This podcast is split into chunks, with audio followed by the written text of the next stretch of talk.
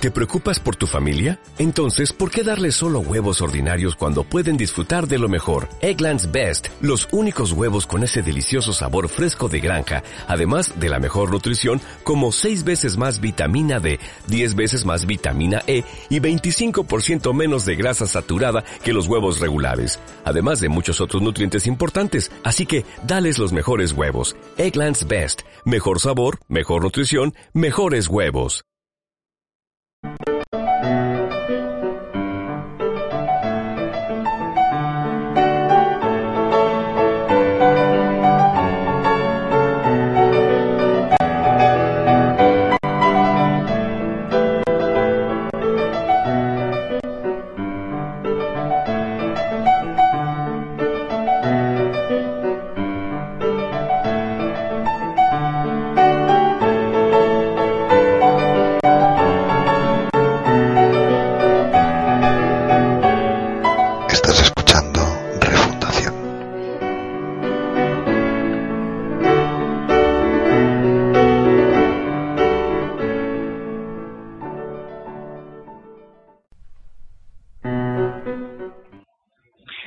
buenos días, amigos y oyentes de Colectivo Burbuja. Os doy la bienvenida una vez más a nuestro programa. En este caso, es, este programa es el primero de una serie que haremos. Esta serie se va a llamar Si yo fuera. En este caso, este primer programa se llama Si yo fuera ministro de Fomento y Vivienda. El objetivo de estos programas es mostrar a nuestros oyentes la diferencia que hay entre lo que técnicos, los expertos proponen hacer en determinado sector y lo que hacen realmente los políticos. En esta ocasión contamos con dos invitados habituales nuestros. Está Muy buenos días, Ricardo. Hola, buenos días, y Y con José Luis Ruiz Bartolomé. Buenos días, José Luis. Hola, buenos días a todos. Todos sabemos lo que ha ocurrido en, durante estos últimos años en la burbuja, con la burbuja inmobiliaria.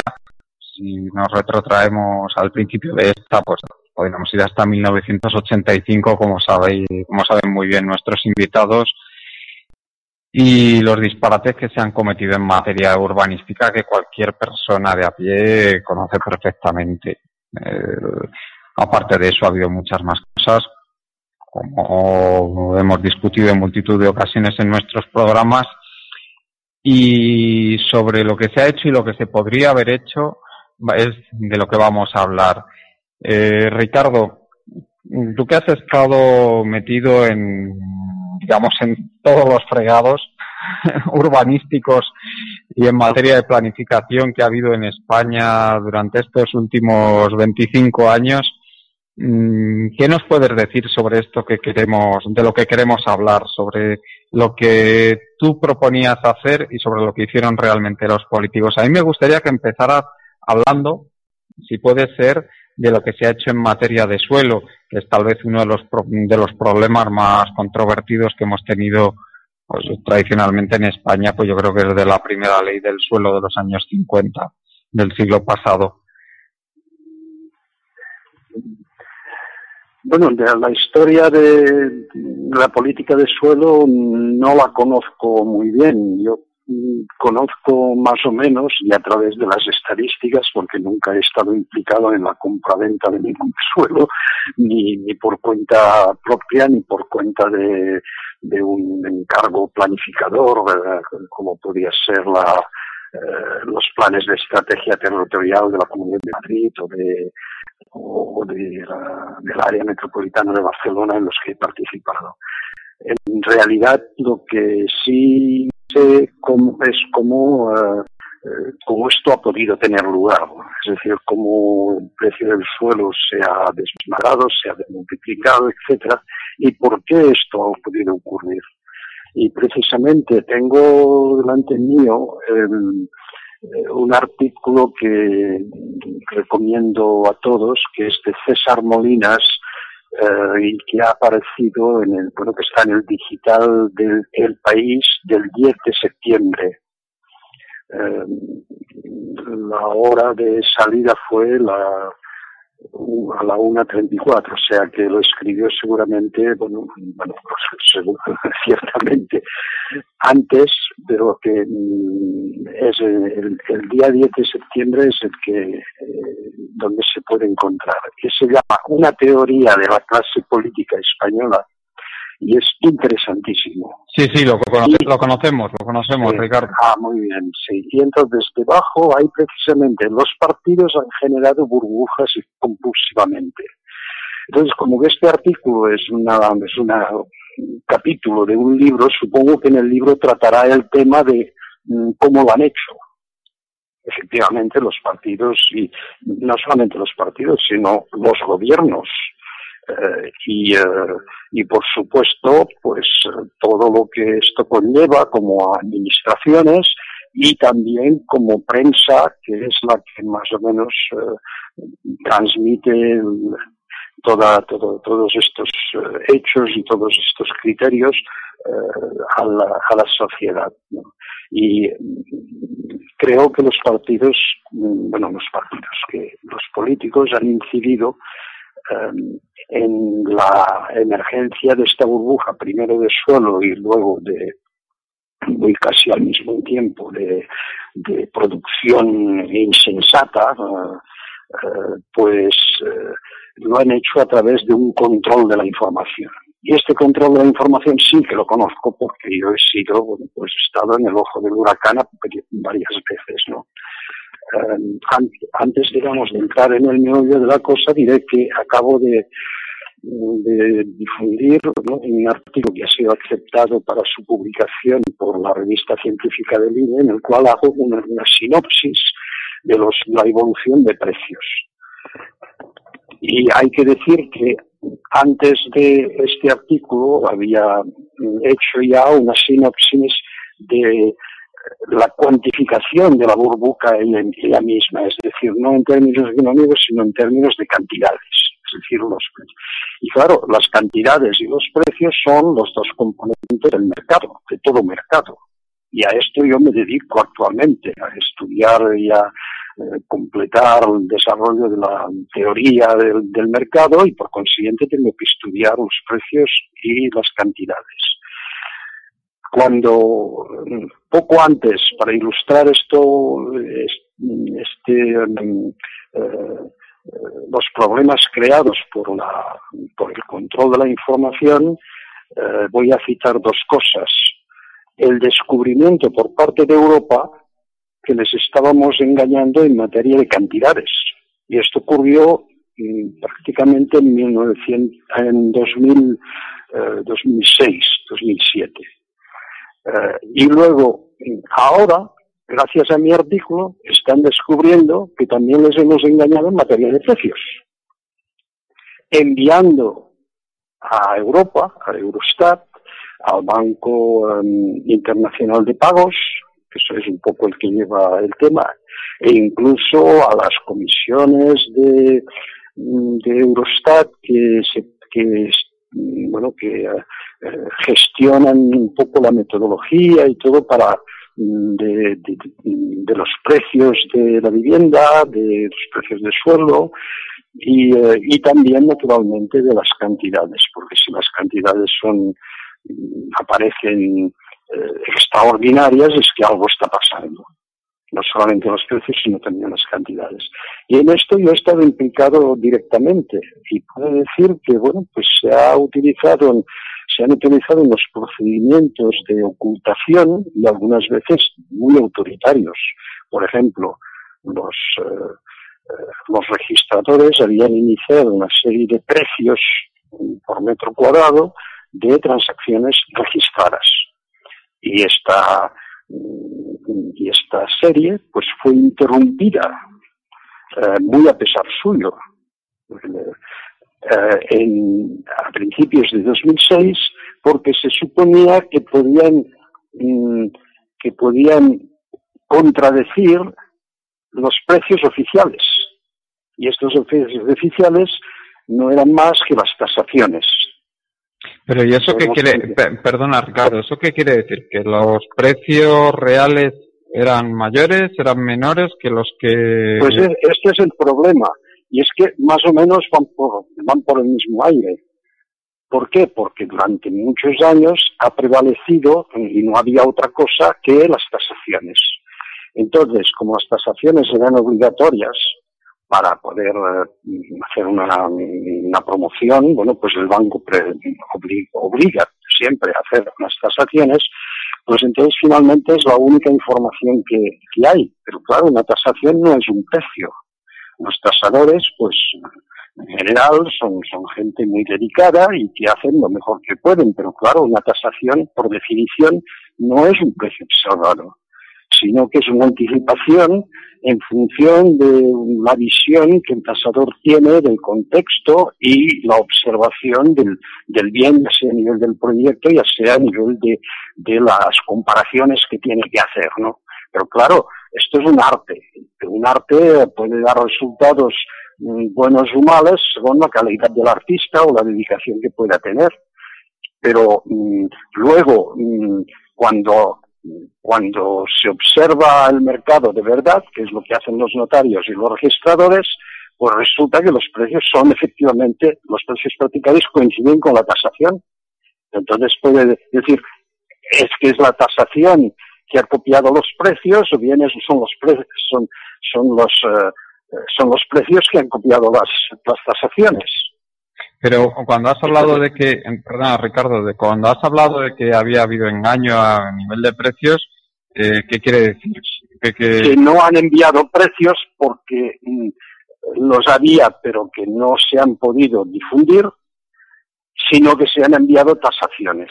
Y mm, vamos a ver, pero entonces, claro, las, las, tasaciones son prohibidas, eh, bueno, no es que estén prohibidas, pero están fuertemente desaconsejadas para ponerlas en las bases de datos internacionales. Entiendo, pero no sabemos si los precios que mandaron en el cenit de la burbuja eran mayores o eran menores, no se sabe nada. No, no, yo, los tengo, son exactamente las series de las tasaciones.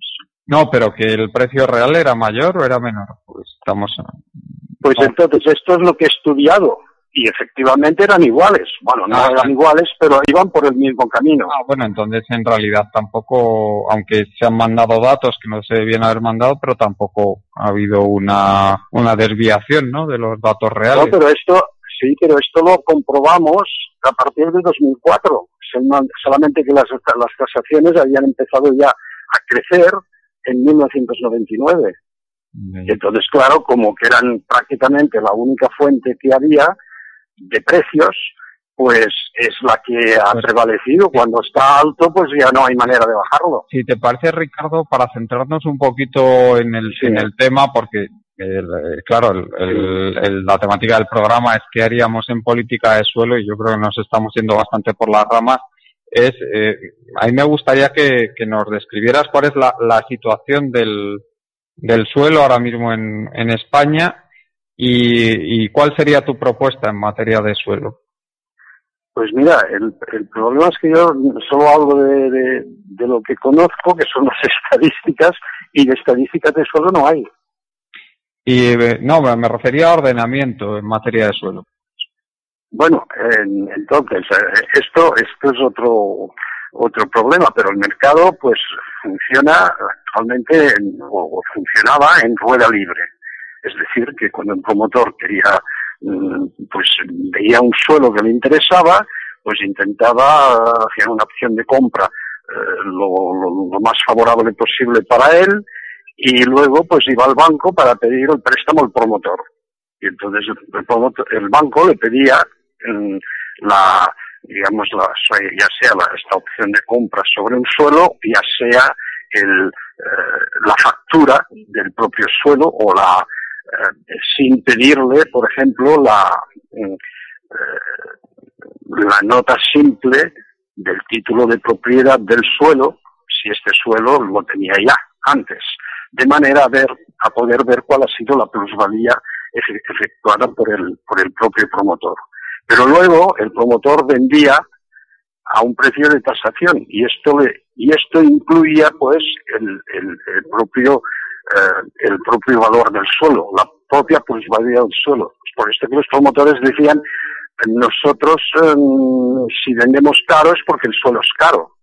sí, pero el suelo, ella, era ellos mismos que, um, eh, ellos mismos los que afectaban y promovían la propia plusvalía del suelo. O sea que era, yo que he hecho la contabilidad eh, nacional de vivienda, eh, de la producción de vivienda, pues no tenía medio de distinguir entre una cosa y otra. O sea que no tenemos más, mm, más solución que hacer hipótesis sobre qué cantidades de suelo son están inmovilizadas, sobre cuál es el flujo de venta del suelo, sobre cuál es su precio real en el mercado, sobre cuáles son las plusvalías mm, del propio mercado. Lo único que sabemos es que los precios han doblado en 10 años. Esto es lo único que sabemos. Los precios no del suelo, sino de toda la, de toda la producción. O sea que no tenemos información, eh, digamos, desagregada para poder llevar juicio acerca del suelo.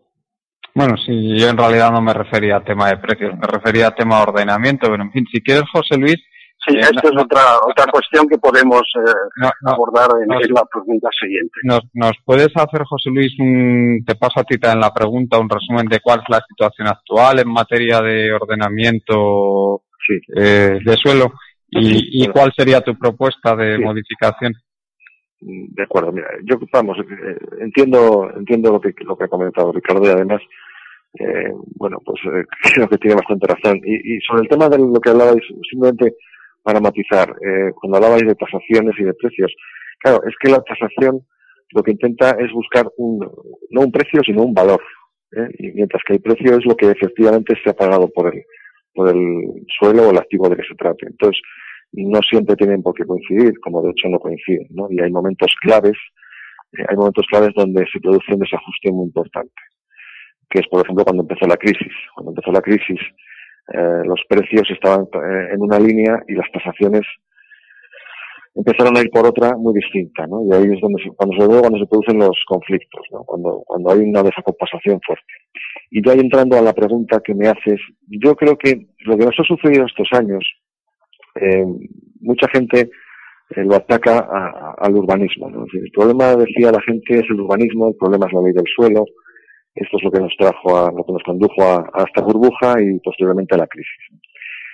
Eh, yo creo que lo he explicado además en, otras ocasiones en, eh, en, mi libro, en los posts que publico y también a veces en, la radio contigo. Eh, entiendo que el urbanismo es importante, pero sobre todo, sobre todo lo que ha influido en la dinámica de estos años ha sido la parte financiera, la parte de financiación. En cualquier caso, el urbanismo también influye.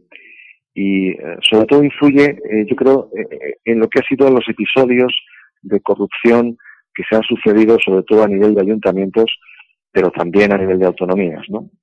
el problema del urbanismo en España, que yo creo que son, bueno, son varios, uno de ellos es que bueno, siempre han sido, siempre se ha tratado de, de, controlar la producción de suelo desde, desde las administraciones públicas. Es decir, partimos de un país que tiene una forma de pensar que dice que, bueno, si yo controlo el suelo que hay, yo manejo los precios, yo decido, eh, cuando yo, a base de experiencia y de años trabajando en esto, he llegado a la conclusión de que deberíamos ir hacia otro modelo, o sea, el modelo de decir, liberalicemos el suelo, lo cual, cuidado, no quiere decir que vayamos al salvaje oeste, ni quiere decir libertinaje, ¿eh? sino que pongamos unos, un ordenamiento con un marco general.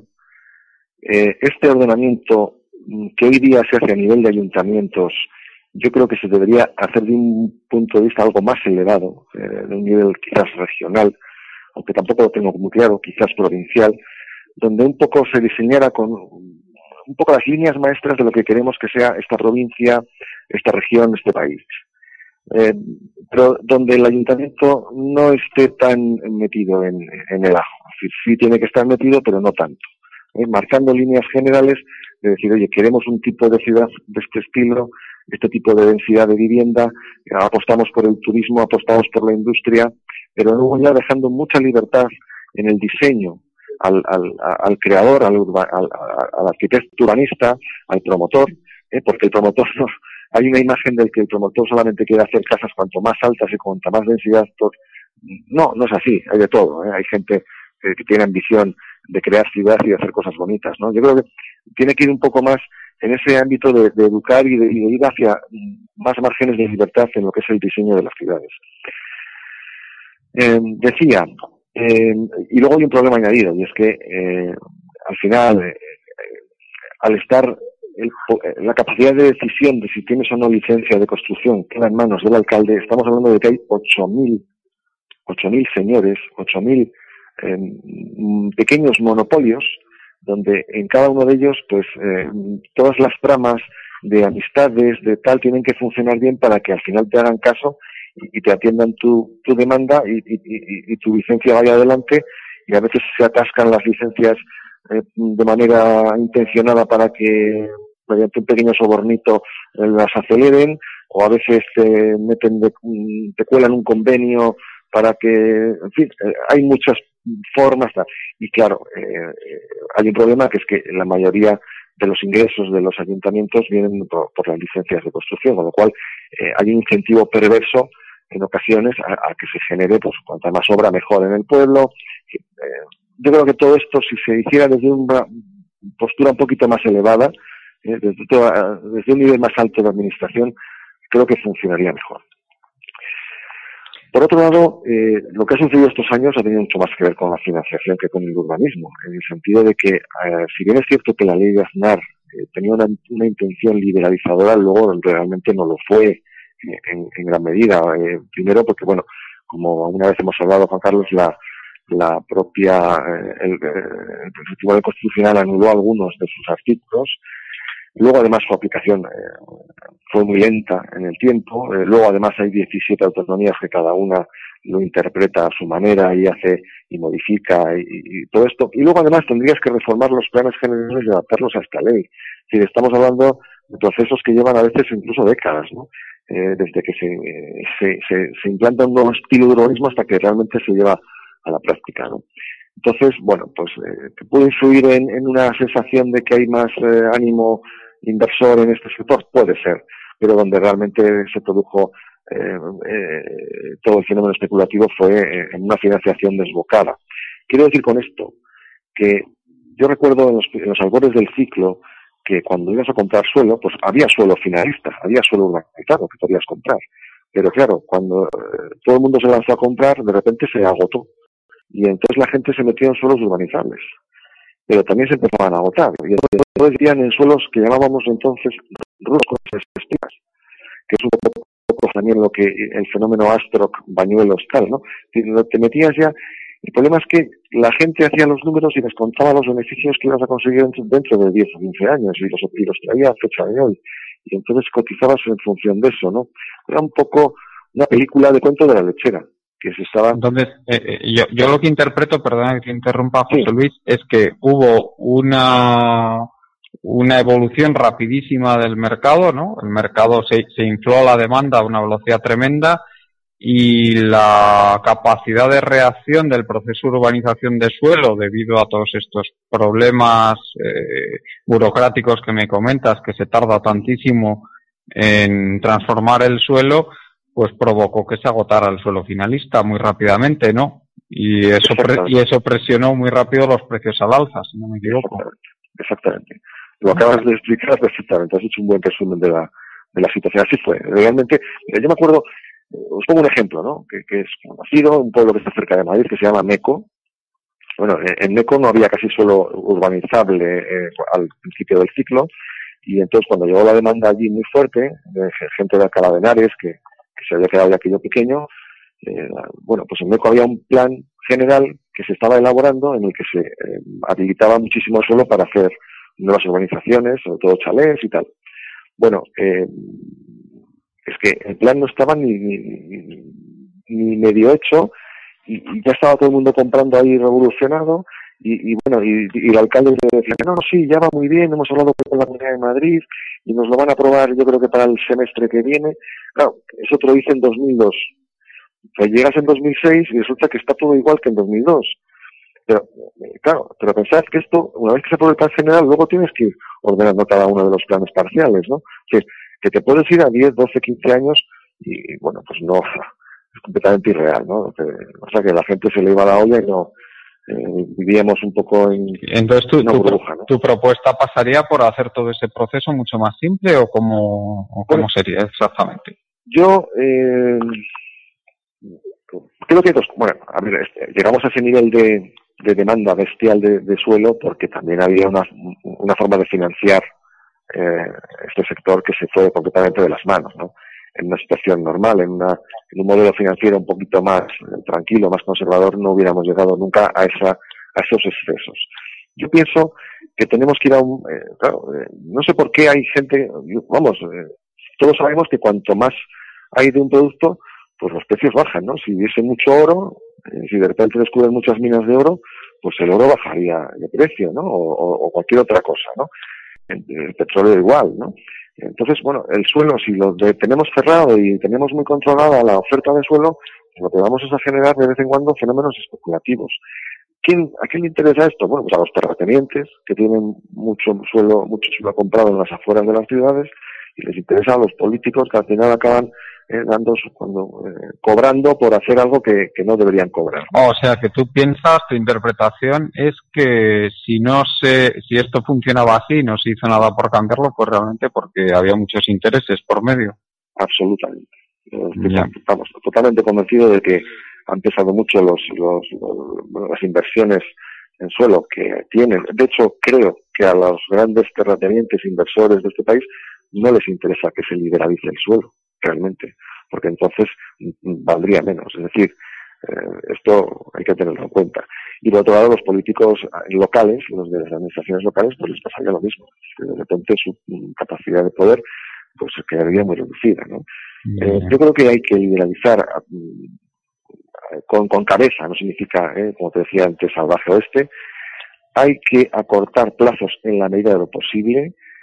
Eh, y, y, bueno, y hay que establecer un modelo financiero que acompañe a esto para que no se produzcan eh, locuras, ni excesos, ni, carreras de, los tulipanes, ¿no? Como en Holanda, ¿no? Hay que ser un poquito más, más sensato.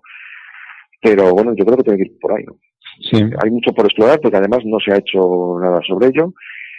Creo, creo que tiene el gobierno actual la intención de hacer, de avanzar en este camino. Lo creo porque, eh, bueno, creo que fue Álvaro Nadal quien lo dijo como un año antes de, las elecciones. Él dijo que tenía una idea de, cambiar el, modelo urbanístico. Y también hace unos días salió en prensa que la Comisión Nacional de la Competencia había instado al gobierno, en un informe que estaba elaborando interno, eh, proceder a liberalizar el mercado del suelo. Eh, entonces, bueno, yo creo que hay algo por ahí. Eh, que está la expectativa de lo que sale, pero, pero bien, yo creo que es un buen, es un buen camino. Claro, siempre, nunca nos gustará lo que hagan, ¿no? Porque al final siempre ves fallos en esto, en lo otro, pero bueno, eh, a ver, vamos a ver. Eh, Ricardo, ¿tú en líneas generales estás de acuerdo con lo que hemos comentado? Sobre tanto por los intereses que había por medio para, para que subiera el precio del suelo de esa forma, como las, los, problemas que tenía el modelo? Pues eh, yo lo que podría decir al respecto es que mm, existe una, ciencia, unos métodos de planificación que son que se pueden articular para que mm, se tomen decisiones, eh, las cuales, como toda decisión, tienen que estar sometidas a reglas. Y estas reglas son precisamente las que habla José Luis, eh, y son bastante numerosas, etcétera, y todas van en el sentido de la racionalidad y de todo.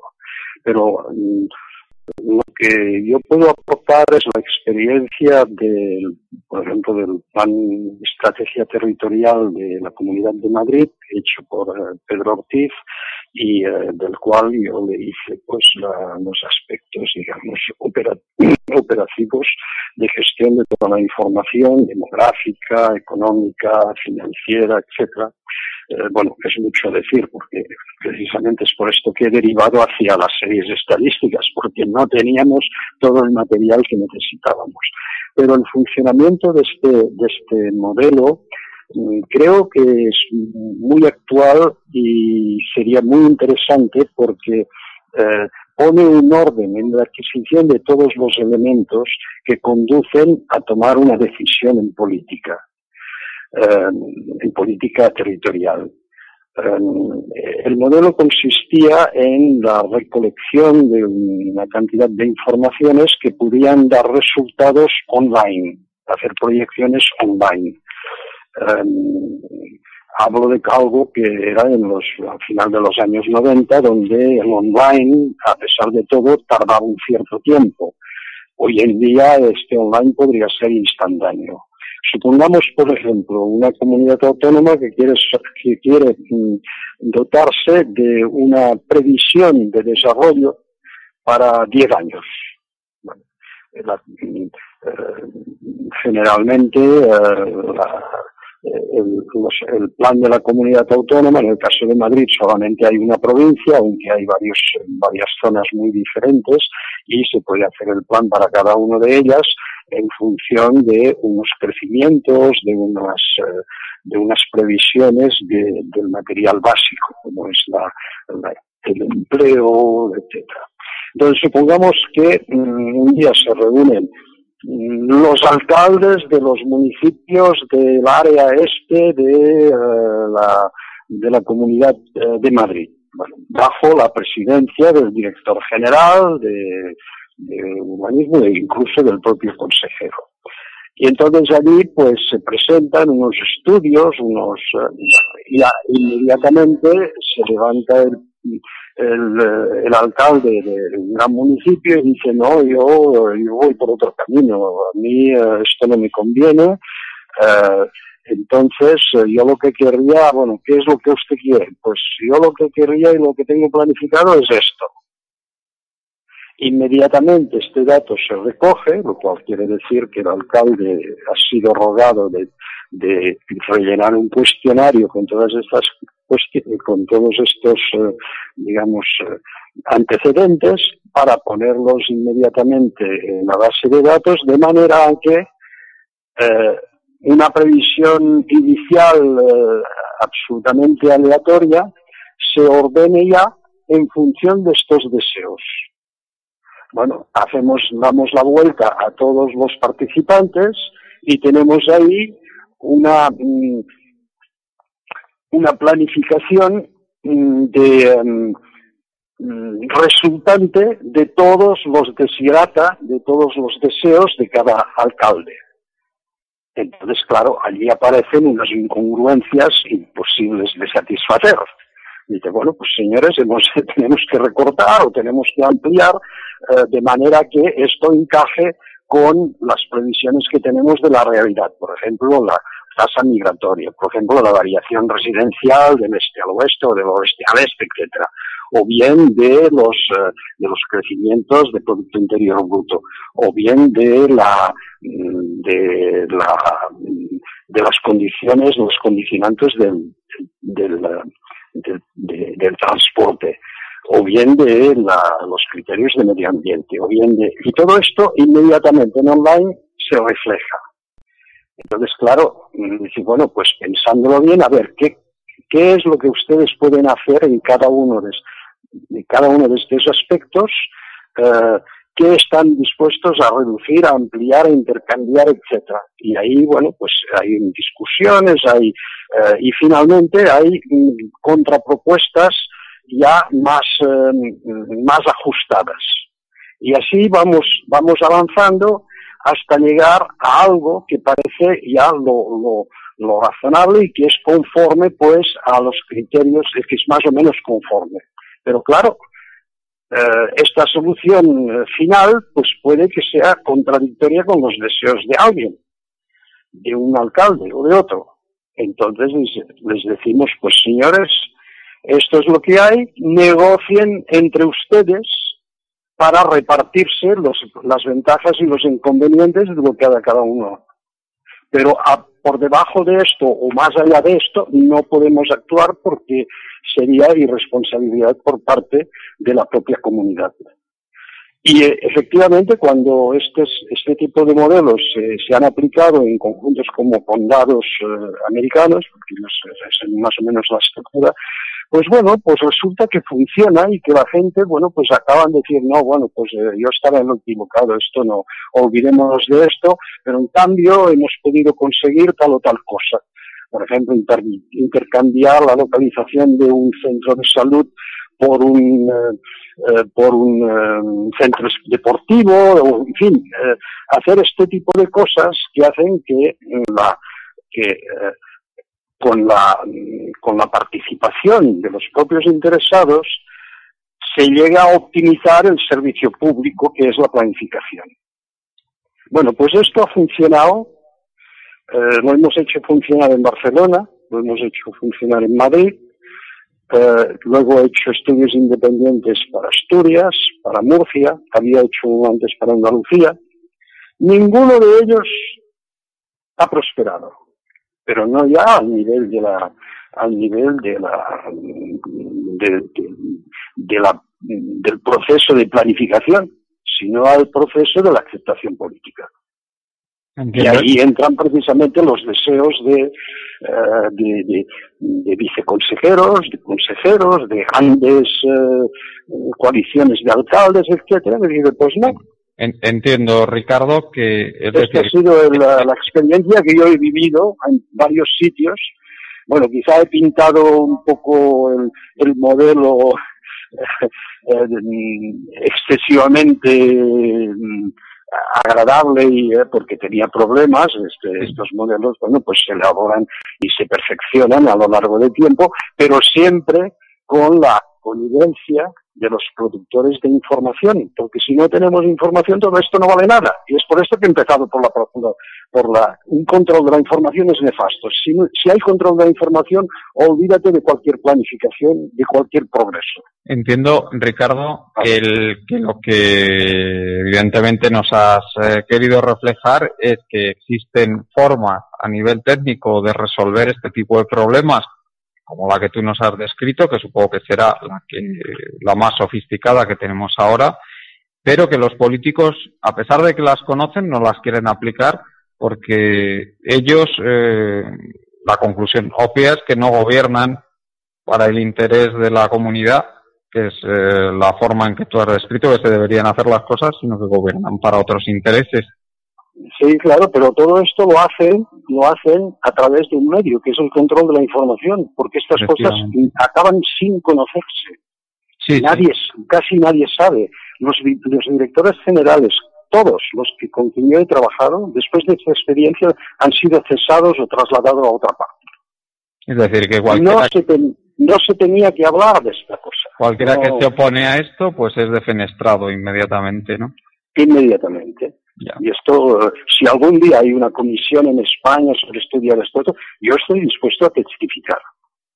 Sí, sí. Pues aquí, ¿qué te parece lo que nos está contando, Ricardo? Supongo que, que aunque los pues detalles no los conocieras, José Luis, ya te imaginabas que era así, ¿no? Yo sí que he visto algún, algún dibujito del plan de Madrid, ¿eh? en alguna ocasión, ¿eh? he visto por ahí alguna cosa que me ha llegado hace años, que pues sí que suponía que algo de esto se había, al menos intentado hacer. Y bueno, la verdad que me ha encantado como lo estaba describiendo el modelo porque me parece que es, que es como tendría que ser, ¿no? Y ahora, según hablábamos y pensaba un poco, eh, estaba diciendo, bueno, es que esto quizás debería ser casi desde a un nivel más alto, más, más de país, es decir, que primero hubiese esa reunión eh, entre gente, entre, representantes de todas las autonomías para establecer eso mismo que luego se hace luego a nivel regional, pues a nivel nacional entre las autonomías. Luego descendiendo dentro de cada autonomía entre los diferentes intereses de, cada provincia o de y luego ya a, nivel ya de cada eh, comarca o ¿no? Entonces, claro, si esto, si este país no estuviera tan, tan politizado como está, pues quizás funcionaría, ¿no? Y luego también a lo mejor tiene que ver con algún problema sobre las atribuciones y los niveles de competencia. A lo mejor hay competencias que están en el nivel local que estando en el autonómico haría que las cosas funcionasen un poquito mejor, o viceversa, ¿no?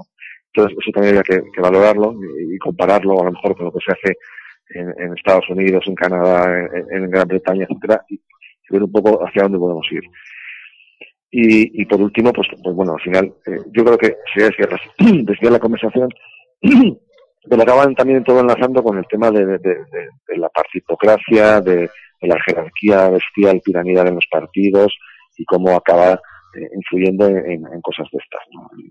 que no tiene nada que ver con, con, sí, sí, un poco, un poco lo que comentaba, no sé si has leído el artículo al que hacía referencia Ricardo al empezar el programa, yo creo que ahí lo describe muy bien César Molinas, yo creo que entronca perfectamente con esto, vos estarás de acuerdo, ¿no, Ricardo?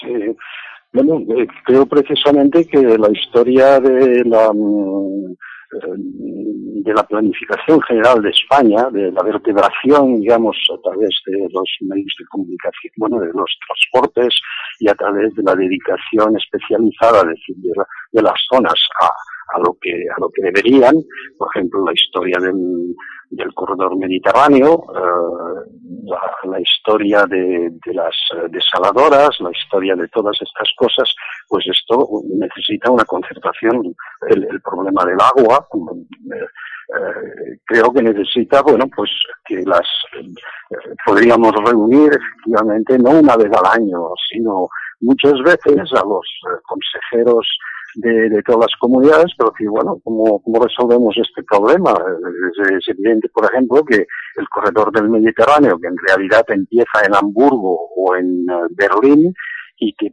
pasa por, por Génova y por, por, por Lyon, luego, bueno, por, Lyon, por Marsella, es y que reúne finalmente todos los puertos eh, españoles y luego incluso sube hasta, hasta Portugal y esta línea férrea de alta velocidad reduciría enormemente los costes no solo de no solo del transporte sino también de la logística porque los barcos llegan a los puertos eh, en función de sus propios de sus propias necesidades pero claro luego dejan los contenedores y hay que transportarlos de un sitio a otro etcétera. Un corredor del Mediterráneo hubiera puesto eh, digamos hubiera facilitado y desarrollado el, eh, el comercio hubiera sido incluso la puerta de entrada de África y de Medio Oriente en Europa del Oeste.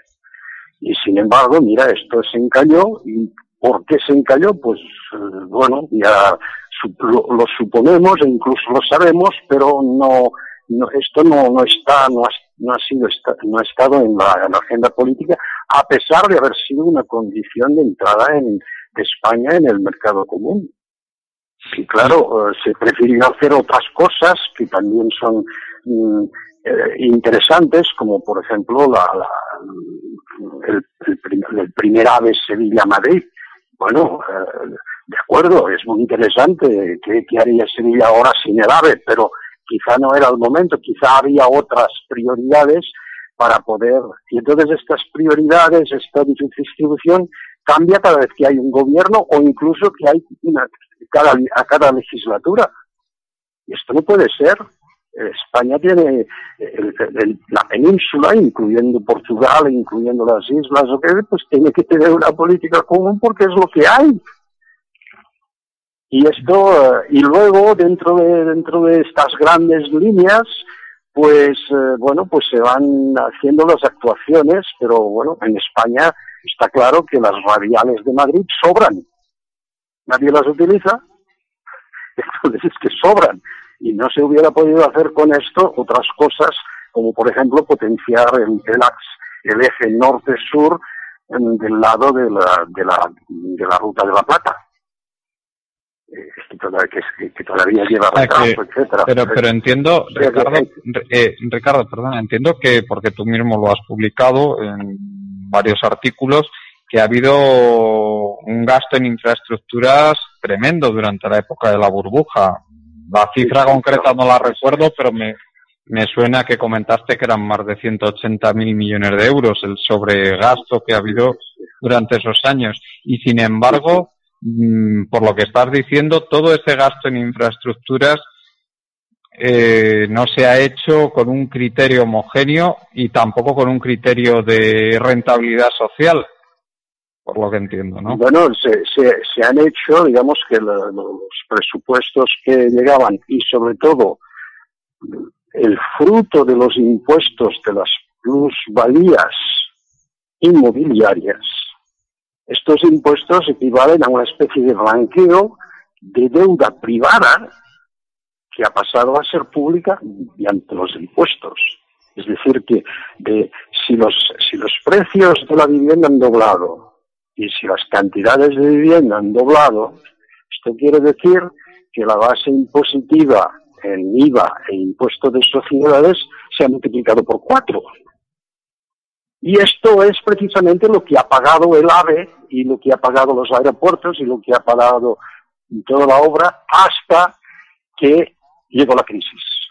Entonces la curva, y esto empezó incluso antes de que, mm, eh, con el gobierno Arnaz, esto empezó ya así, que se intentaba mm, extraer del dinero privado excesivo que recibíamos para, vía impuestos, permitir un, milagro español, que es esto lo que admiraban precisamente Francia y otros, esto estoy bien situado para saberlo, dice, ¿cómo hacen para haberse dotado de tanta obra pública sin aumentar su deuda pública? Claro, teníamos el dinero. El día en que esto se rompió, el señor Sobis dimitió. O dijo, bueno, ya es hora de que me jubile. Y a partir de ahí, como había unos compromisos con las comunidades para continuar en esta línea, por ejemplo, el famoso túnel para ir a, a Cantabria, que exigía precisamente el presidente de la comunidad, no quería que el AVE pasara por Bilbao para ir a Santander, no, no, quería que pasara y fuera directo.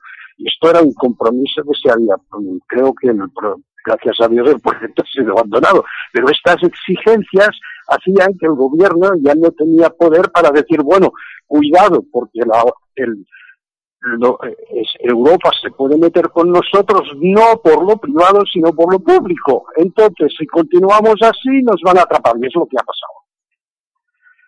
Entonces, claro, esto yo lo valoro más o menos haciendo, la, haciendo las curvas, veo, veo que de pronto hay, a partir de, 2000, de 2008, la, curva casi plana de la evolución de la deuda pública empieza a crecer cuando era hora de continuar plano. Pero claro, ahora no teníamos y los compromisos políticos hacían que si, dinero, si no había dinero, pues se, emitiría deuda pública. Y creo que gran parte de la crisis, eh, bueno, de la deuda española que nos ha puesto en la crisis, pues es debido a esto. Y esto lo he publicado varias veces en, los gráficos. O sea que la, digamos, la, redistribución de los impuestos vía, mm, eh, vía eh, actuaciones o, traspasos de, del caudal recaudatorio a las diferentes comunidades, tiene que estar muy, muy controlado y muy vigilado porque si no se, es el desmadre y es lo que ha ocurrido. Pero para este tema, por ejemplo, hay eh, eh, un libro que valió el premio Nobel a Kenneth Arrow hace pues bastantes años, que era las preferencias, eh, cómo conciliar las preferencias individuales con las, mm, con las actuaciones colectivas. Y esto plantea el problema de decir, bueno, ¿qué nivel de, de, servicios y de de orden público se tiene que conceder a mm, los diferentes desarrollos eh, que, han hecho eh, los sectores privados. Entonces, claro, es muy, es muy, eh, yo no voy a poner los mismos equipamientos en, en una urbanización de lujo que en una urbanización de, de, um, de vivienda de protección oficial porque no, no es posible, porque los equipamientos tienen que ser en función de, del nivel de renta también, y claro, los niveles de renta son muy inferiores. Entonces, ¿cómo, cómo dirimir este problema? Es lo que Kenneth Arrow pues intentó uh, hacer y que uh, Joseph Stiglitz, su tesis de doctorado era precisamente sobre este tema. ¿Cómo, cómo reconciliar uh, los bienes públicos Em, de distinto nivel con las necesidades públicas de distinto nivel. Yo, yo te voy a decir una cosa, siendo un poco cáustico, como me gusta ser a veces a mí, Ricardo, que aquí ya sabemos cómo lo han reconciliado. Aquí ni Arrow, ni Stiglitz, ni nada. Aquí simplemente lo, lo reconcilian mediante, mediante demagogia y propaganda y engañando a la gente, haciéndoles creer que lo que les conviene a ellos, a los políticos, es lo que le conviene a la población. Y, o, o como incluso como está, podríamos decir, cuasi corrupción, ¿no? Que no es corrupción porque es legal, pero bueno, pues mm, pues mira, a cambio de esto yo te voy a dar esto otro y este otro no tiene nada que ver con esto. Y cuasi corrupción. Es decir, cambio de intercambio de, de, digamos, no de favores, sino de, de, actuaciones o, y claro, esto tiene que estar regulado. Cuasi corrupción y sin cuasi. Eh, eh, vamos, tenemos ejemplos muy recientes en ciertas gasolineras. En fin, eh, eh, eh José Luis, eh, supongo que querrás comentar algo acerca de la, política de, obra pública que ha comentado que ha comentado Ricardo. Bueno, pues la verdad que poco más se puede, se puede añadir. Yo coincido plenamente con él. Creo que las decisiones en este. Ahora me estaba acordando ¿no? de un ejemplo también que, que yo creo que fue paradigmático en el momento de la burbuja, y es eh, cuando en la comunidad de Castilla-La Mancha su presidente eh, forzó al Estado a que el AVE parara en todas las capitales castellano-manchegas para llegar a Valencia. pues, y, no sé cuántos apeaderos y tal. Ahora están todos cerrados porque no se monta nadie, claro. Es que a veces las cosas se hacen sin, sin ningún tipo de conocimiento, vamos, si, si, se hacen por demagogia, como tú bien decías. Entonces, bueno, es una pena. Sí, pues, pues en el caso, en el caso de, de Castilla-La Mancha, pues era como una especie de recuperación o una venganza por no haber hecho pasar el, ave por Toledo, el primer ave, que está a la esquina, vamos. Pero ahora resulta que todos los aves pasan a la, quinta puñeta, a, las capitales que, a las que van, ¿no? Como Segovia, exactamente 20 kilómetros, etcétera. O sea que todos, todas las nuevas vidas para, para evitarse el, eh, el, el, problema de tener que pagar unas, eh, unos, eh, hacer unas expropiaciones carísimas a medida que uno se acerca a las ciudades, pues bueno, pues la ponen a 20 kilómetros. Le digo, oye, pero esto es un disparate. Es, y, en cambio, hacen esto para economizar, pero también se han economizado una, una cosa que sería importantísima, que es las vías del AVE, por ejemplo, pueden también servir perfectamente para los trenes de mercancías modernos, pero estos, trenes tienen 750 metros de largo. Entonces, claro, luego por tour y van a una velocidad menor. Entonces, las vías de, tren, pues deberían tener a cada no sé cuántos kilómetros, varios cientos de kilómetros, unos desvíos que permiten al, al, tren de mercancías de quedarse ahí mientras el otro pasa y luego reanudar su camino. Pero claro, esto es bastante costoso. Pero, y no, no se ha planteado así, y la mitad del, del corredor mediterráneo o de sus enlaces, pues tendrán que, tendrán que hacer ahora unas obras excepcionales a causa de esto. el problema de, la conveniencia de obras públicas es un problema apasionante, porque con, con esto escribes el desarrollo. Y es una lástima que esté, que esté tratado de esta manera, que bueno, pues si son unos que ganan las elecciones será esto, y si no, eh, será San Antón, y si no, la Purísima Concepción. Y esto no puede ser, es imposible, no, no, no, se puede aceptar. Y, además, una cosa que comentabas, que yo creo que eso no, no, podría, nunca debería ser una negociación entre el gobierno central y una comunidad eh, solo. Siempre se tendrían que claro, claro, claro, las comunidades y que el gallego diga ok a lo que pide el andaluz, y si no, no. O sea, y además yo, eh, bueno, no sé qué os parece a vosotros, pero yo soy muy partidario para evitar que las cosas se aplacen mucho en el tiempo y al final no se, no se tomen decisiones. Me gusta mucho el sistema vaticano de fumata blanca, es decir, eh, sentaros, si tenéis que estar los dos días ahí os estáis, pero hasta que no se llegue a un acuerdo, de aquí no hay nadie, ¿no?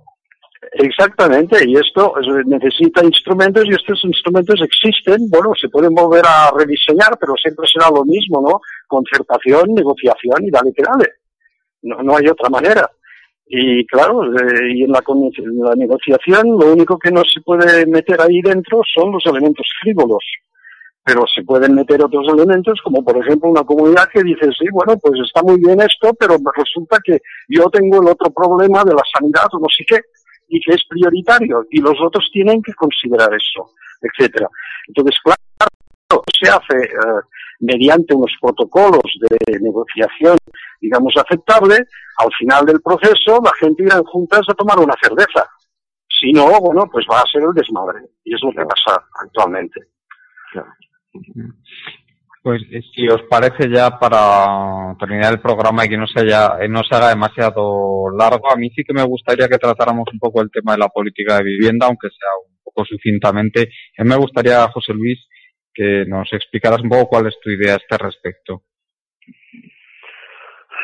Bueno, estás pensando quizás en tema de vivienda social, estas cosas. Un poco... Mm, sí, en tema de vivienda, ¿cuál, ¿cuál debería ser el, el ordenamiento en general? El tema de vivienda para de vivienda social y también me gustaría si pudiéramos tocar un poquito el tema del alquiler, aunque ya sé que es un poco ambicioso, ¿no? En tan poco tiempo. Bueno, unas pinceladas, ¿no? Yo sí, sí, creo que eh, creo que es bueno y necesario que en España el alquiler eh, al menos esté igual de incentivado que la propiedad, ¿no? Que tradicionalmente ha sido justo lo contrario.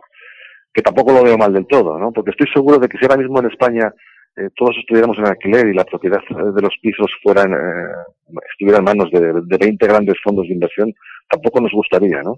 Eh, quiero decir con esto que no es malo que haya propiedad repartida entre los españoles, porque bueno, es una forma también de ahorro como la que como la de invertir en acciones en bolsa, etcétera, que está bien, ¿no? Siempre y cuando las cosas no se nos vayan de madre como en esta burbuja. Dicho esto, creo que el alquiler es, es una opción que hay que fomentar eh, del mismo modo que se fomenta la, la, la, la, propiedad. Creo que una de las razones, y además eh, esto en cuanto hablas con alguien que tiene más de un piso, te lo dice, una de las razones por las cuales eh, no, se, no hay mucha oferta de vivienda en alquiler es porque hasta hoy eh, en la relación arrendador-arrendatario está muy desequilibrada en favor del arrendatario por una, eh, en fin, por, porque se piensa que es la parte débil y por tanto se le intenta proteger un poco más. El problema es que se protege a costa de otro particular, ¿no? De otro señor que es dueño de un piso y que tiene una inversión. Entonces, eh, claro, pues no, yo no tengo por qué hacer caridad obligatoria con un tercero, ¿no? Y esto eh, hace que muchas de las viviendas queden fuera del, mercado de oferta de alquiler. Eh, se han hecho, hay una ley ahora mismo en marcha eh, que, está en el trámite parlamentario, proyecto de ley, que uh, parece que va a favorecer algo más el equilibrio entre las dos partes.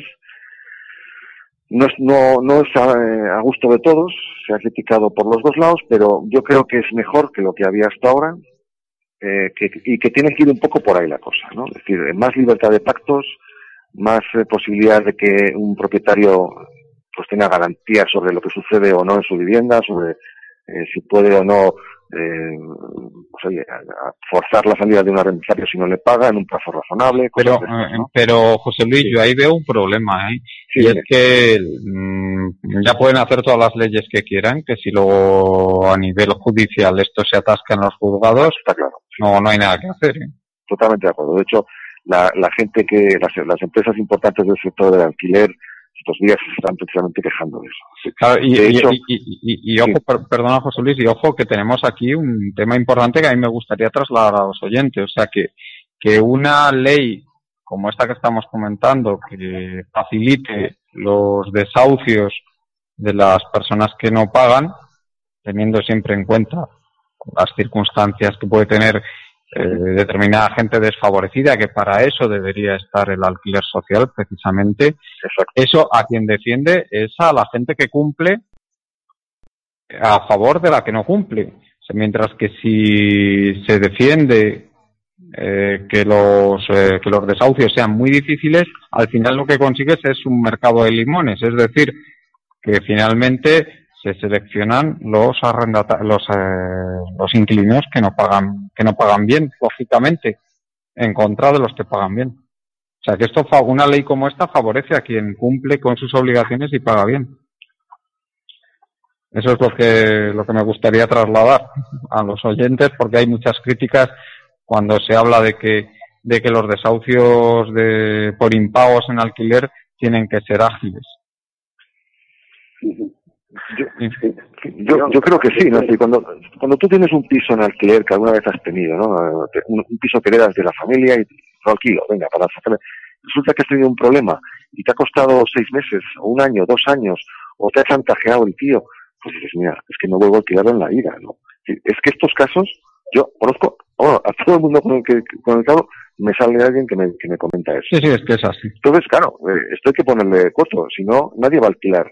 Y lo que no es normal es que haya en este país dos o tres millones de viviendas vacías y que están ahí paradas y que la gente prefiere, ¿eh? con los IBIs que hay, con todo, le da igual, prefiere tenerla cerrada, pagando comunidad civil, incluso ahora en algunas comunidades como en el País Vasco, en algunas que están eh, pensando en poner impuestos por tener vacío, oye, pues lo prefieren al riesgo de que, bueno, pues de que se te meta que gitanee con, con, el tema, ¿no? Entonces, bueno, pues yo creo que hay un poco de... es lógico, ¿no? Esto. Eh, no sé. esto, si, me, permite, voy a, mm, este, este problema de, de, la, de la vivienda en alquiler, sobre todo en el caso de la VPO, pero es general, podemos hacerlo en general. Yo hice un gráfico comparando el desarrollo de los pagos de una hipoteca, digamos, en Francia, con el mismo tipo de interés, pero con, con un valor que era más o menos el de, en, términos de renta, de renta por hogar, que era más o menos dos veces, dos veces menor que el español. Es decir, que el español, pues, mm, compra una vivienda eh, alrededor de, de cinco, ahora cinco, pero ha llegado a seis veces los ingresos familiares. Sea, si por ejemplo mm, gana 150 eh, euros al año, pues compra una vivienda de 300 mil. Eh, bueno, es un poco menos, pero vamos. En cambio, en, Francia, pues también es de 300 mil, pero es que, es que ganan el doble. Por consiguiente, es un, relativamente eh, los, las hipotecas son. Entonces este gráfico mostrando que esto amplificaba mucho, porque claro, el plazo en España, pues eh, el plazo de pago de la hipoteca pues es de pues 25 o 30 años. En, cambio en Francia pues en 15 se termina. Que además no es una hipoteca, pero es un préstamo dinerario, ¿no? Bueno, entonces esto es perfectamente soportable. Pero luego se añade a esto la hipoteca y los 300 o los 200 mil euros que, hemos pagado por la vivienda ya mismo al principio, pues una vez mm, colocados en el gráfico los intereses acumulados, pues resulta que hemos dedicado a esto 400 mil. Bueno, no habría sido más razonable que la gente eh, pues estuvieran en, en, alquiler de una vivienda de 200.000 y cuando ha terminado el plazo, si puede pagárselo, entonces compra la vivienda, que también son 200.000. ¿Entiendes? Sí, sí, bueno, perfectamente. tendría que ver el gráfico para dar las cifras del cálculo, ¿no? Pero da igual. La idea es esta. Y es que el alquiler eh, en la sociedad de, de, posesión en la que, de propiedad en la que vivimos, y aparte del caso de Alemania y de algún otro que viven todos en alquiler, pero todos son propietarios de algún bien inmueble que a su vez alquilan. O sea que es otra, otra óptica. En cambio, nosotros, pues sí, uh, nos sentimos obligados a ser propietarios. Con razón, lo que pasa es que las condiciones son espantosas. Entonces yo lo que decía a la gente que me preguntaba, eh, oye Ricardo, ¿tengo razón de comprar esto? Yo digo, mira la hipoteca. Digo, uy, uy, uy, esto no me lo han explicado en el banco. Y digo, bueno, pues este es, tu eh, este es tu problema, que debería ser el del banco, pero no, no, no es el del banco, es el del usuario. Y que ponte en alquiler, vende lo que tienes, y cuando todo esto se haya calmado, pues eh, te encontrarás con que tienes todo tu potencial, no, no estás endeudado y las, las, pocas personas que me han pedido esto y que han seguido mi consejo, pues me dice gracias Ricardo porque en, eh, en, qué, en qué lío me metía. O sea que creo que yo la, el, el, alquiler juega un papel para todos aquellos que no quieren estar, eh, estar en, eh, cogidos por los problemas de, de la, del patrimonio, de tener que gestionar un patrimonio y tener que lidiar con los usuarios eh, que haya por ahí, etcétera. Entonces, eh, esto, a estos les recomiendo de ser ellos mismos inquilinos el tiempo que haga falta y tendrá la ventaja que el día que mm, tengan la posibilidad, pues mm, cancelan el, el, contrato de alquiler y entonces se compra una vivienda. Mientras que el, al revés no se puede hacer, porque está escogido. Esto, eh, además, es que el alquiler en sí no es una, no es eh, una, una producción de servicios. Por ejemplo, si yo, si yo tengo un vecino con una casa mm, igual que la mía, en la misma urbanización y todo, pero resulta que por la cuestión que sea, eh, a mi mujer le gusta la pintura utilizada o la o la, la, configuración de la casa de este vecino y amigo y a, y, a, y a la mujer de él le gusta la mía. Y digo, pues vamos a hacer una cosa. Yo alquilo la tuya y tú alquilas la mía. Muy bien. Entonces, bueno, pues se pagan un alquiler recíproco que es igual, es idéntico. O sea que desde el punto de vista contable tanto da. Sin embargo, estos alquileres sí que se declaran. Y entonces esto sí que aumenta el Producto Interior Bruto, pero de forma ficticia, porque no, no, no ha existido ninguna producción de, ni, de, bienes ni de servicios. O sea, creo que se tiene que reflexionar muy bien que en, el siglo XXI la relación entre el alquiler y la propiedad es muy compleja, muy compleja. Y además, eh, es, esto de poder aprovechar así el, el patrimonio que está vacío, incluso uh, creando condiciones para incentivar eh, el, alquiler, pues se tiene que ir con mucho cuidado, porque uno de los primeros trabajos que hice en España fue el de una encuesta a partir de, del, del único eh, padrón municipal de habitantes que grabó las direcciones. Esto es importantísimo. Los padrones, bueno, pues no, por la razón que sean, eh, no, no, era el del, el del 96.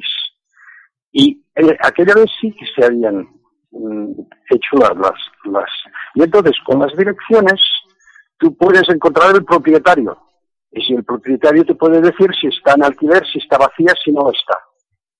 Y esto lo hicimos para la ciudad de Barcelona. Salió muy bien, pero lo que yo no había previsto es, eh, estaba muy orgulloso de la lista de, situaciones en las que podías eh, eh, eh, encontrarse el piso en cuestión. Eh, bueno, ocupado, sin ocupar, vacío, en espera, de lo que sea. Y estaba muy orgulloso de haber llegado a, a alrededor a ocho criterios, creo. Pero es que sacamos ocho más que no habíamos previsto y que todos parecían lógico. Por ejemplo, pues estoy en espera de poder dar esta vivienda a mi hija que se casará el año que viene si efectivamente tiene la suerte de casarse o de no casarse, etcétera. Y, o bien, eh, bueno, en fin, una, una, una casuística mucho más extensa. Con lo cual, el juez, en el momento de dirimir si esta vivienda está vacía razonablemente o no, pues lo tiene crudo. Por consiguiente, este, eh, la esperanza de que, con esto se pueda disminuir eh, el número de viviendas vacías, pues efectivamente mm, puede ser real, pero quizás sea mucho menos, eh, mucho menos efectiva que lo que se puede pensar. Esto sin contar que hay un millón todavía hoy de viviendas que aparecen en el censo como vacías están en los pueblos de alrededores de las grandes ciudades. Y estas viviendas fueron desalojadas eh, después de la guerra, cuando los hijos de los propietarios tuvieron que subir a la ciudad y se llevaron a los padres, por, a los abuelos, como en Cuéntame, con la, como la serie Cuéntame, con los abuelos porque los abuelos no tenían pensión. Y en cambio, en Francia ocurrió lo mismo, pero los abuelos sí que tenían pensión. Y han continuado viviendo en su vivienda hasta, hasta morir. Pero claro, al estar ocupada eh, por sus propietarios, esta vivienda continúa de alguna manera formando parte del patrimonio útil. Sí, se entiende, sí, Ricardo.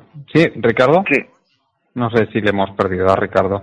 En fin, eh, José Luis, eh, no sé si querrás añadir algo más sobre el tema de la, la vivienda. Yo, creo que ha dicho una cosa, Ricardo, interesantísima y además un poco viene a darle, viene a dar un poco el cierre a, lo que hemos ido hablando, eh, que es el tema de la financiación. Es decir, cómo ha explicado cómo funciona la financiación en Francia y cómo está funcionando en los últimos años aquí, que, bueno, que al final la que funciona en Francia es la que funcionaba aquí hasta los años noventa y pocos, ¿eh? es decir, que es la de, la de plazos breves, eh, 15 años, tal, Claro, es que esto, esto hace una tontería y que, al final solamente estamos mirando si la cuota hipotecaria de este mes es, eh, es o no atractiva, eh, la cuota mensual, al final todo esto está relacionado con cuánto acabas terminando eh, eh, pagando por una vivienda que al final acaba siendo el doble, el triple, porque tú no te das cuenta, porque lo único que ves es la cuota, pero al final te vas a 30, 40 años y en vez de 200 pagas 400 mil euros,